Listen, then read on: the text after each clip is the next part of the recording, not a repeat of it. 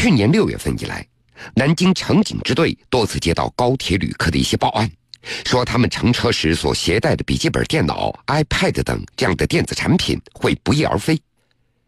这些乘客有的是将电子产品放在头顶行李架上的包中，有的呢是放在车厢两头大件行李处的行李箱中。这看起来还挺安全的，怎么会不翼而飞了呢？确实让人看不懂。为了确定怀疑目标，办案民警也就走访了这些失主和周边的旅客，但是所有人都没有在案发前后注意到可疑人员。紧接着。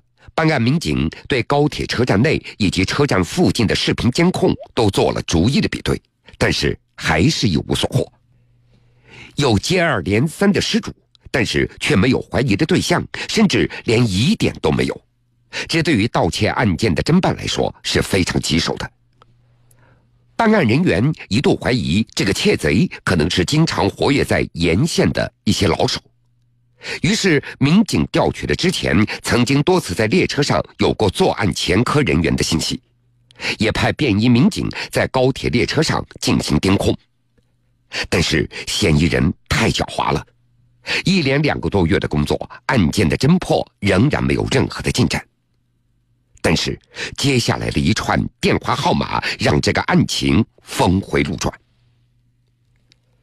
即使没有突破，办案人员他们还是坚信一点，那就是嫌疑人盗窃了这么多的电子产品，绝对不是自己用的，他一定是要进行销赃的。于是，顺着这个思路，二零一五年七月，办案民警走访了南京、镇江、常州、无锡等多个城市的二手电子产品的回收市场。因为嫌疑人那都是在沿线作案，点多面广。办案人员也无法确认其销赃的地点，也只能够慢慢寻找了。按照规定，回收二手电子产品，买主都会登记卖主的个人信息。办案人员就紧紧扣住这一点，在各大市场来寻找被盗的电子产品。果然，功夫不负有心人。一个多月以后，无锡某电子城的商户反映。说前一段时间有一名男子在他那儿卖了一台笔记本电脑，行迹非常的可疑，可能涉嫌销赃。当时商户还以电脑有瑕疵为理由，要求卖主留下电话号码，并且当场接通验证。根据商户所提供的这样的信息，办案民警也就锁定了电话号码的主人陈某。原来陈某还是南京某名牌大学的应届毕业生。他难道是嫌疑人吗？办案民警是难以相信。不管怎么样，先找到陈某再说。之后，民警就开始寻找陈某了。但是，这个陈某行踪飘忽不定，完全无法掌控。往往上午他还在南京，但是傍晚他已经出现在深圳了。等到办案民警赶到深圳，陈某却早已出现在郑州的某家宾馆了。陈某就像小说里的神偷一样到处游走。在一段时间的侦查以后，办案人员一方面不得不佩服陈某的隐藏能力，另外一方面对一个名牌大学毕业生将自己的聪明智商全部用在了盗窃上，也感觉到无比可惜。今年一月份的一天傍晚，根据可靠消息显示，陈某入住了福建省龙岩市的某家宾馆。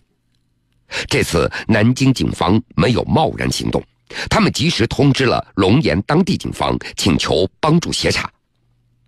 同时，另外一组办案民警及时赶到龙岩，预备从龙岩警方那儿接回陈某。这次陈某他是插翅难逃了。落网以后，在对陈某的询问当中，他镇定自若。丝毫看不出一个刚刚踏入社会的大学生犯下错误的那种悔恨。办案民警在陈某的出租屋里进行检查，发现这是一间非常脏乱差的房间，满地那都是各种各样的旧书籍、各种电子产品的电线，有几台破旧的电脑，那是陈某所谓珍藏的。因为几乎卖不出什么价钱来，所以他也就不甘于冒着风险把这些破电脑给销赃了。经查，陈某一九九一年出生，内蒙古人，父母那都是老实巴交的工人。他从小成绩优异，父母也对他十分的放心。虽然收入微薄，但是在北方农村生活是基本上可以维持的。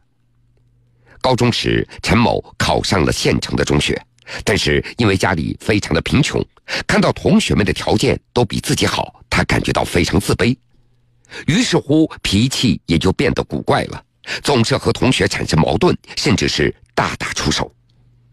陈某一度还有放弃上学的念头。后来在父母的努力之下转了学校，才有了转机。但是上了大学以后，他的偏执的性格更加严重了，多次和别人发生争执，几乎没有任何的朋友。在有一次乘坐高铁的时候，他的笔记本电脑被人给偷盗了，这也让他萌生了通过盗窃来报复的极端心理。就在短短的半年的时间里，陈某在火车上作案竟然达到三十多起，而这些都让他感觉到无比的痛快。也许只是一个轻蔑的眼神，也许只是你没有回答他的问题，只是因为这样的小事情竟然上了他的死亡名单。他希望报复死亡名单上的这些人。铁坤继续讲述。民警后来还发现，陈某非常喜欢学习。作为一名理工科的学生，他还对哲学、文学等等有着浓烈的兴趣。在他的房间里，到处都是这样的书籍。而陈某曾经对公安民警的各类破案技巧、办案的心理也进行过相应的研究和学习。民警在陈某的住处还发现了一本死亡笔记，笔记上赫然写着。一个不留，软硬不吃，出其不意，攻其不备，没有最狠，只有更狠，坚决再坚决。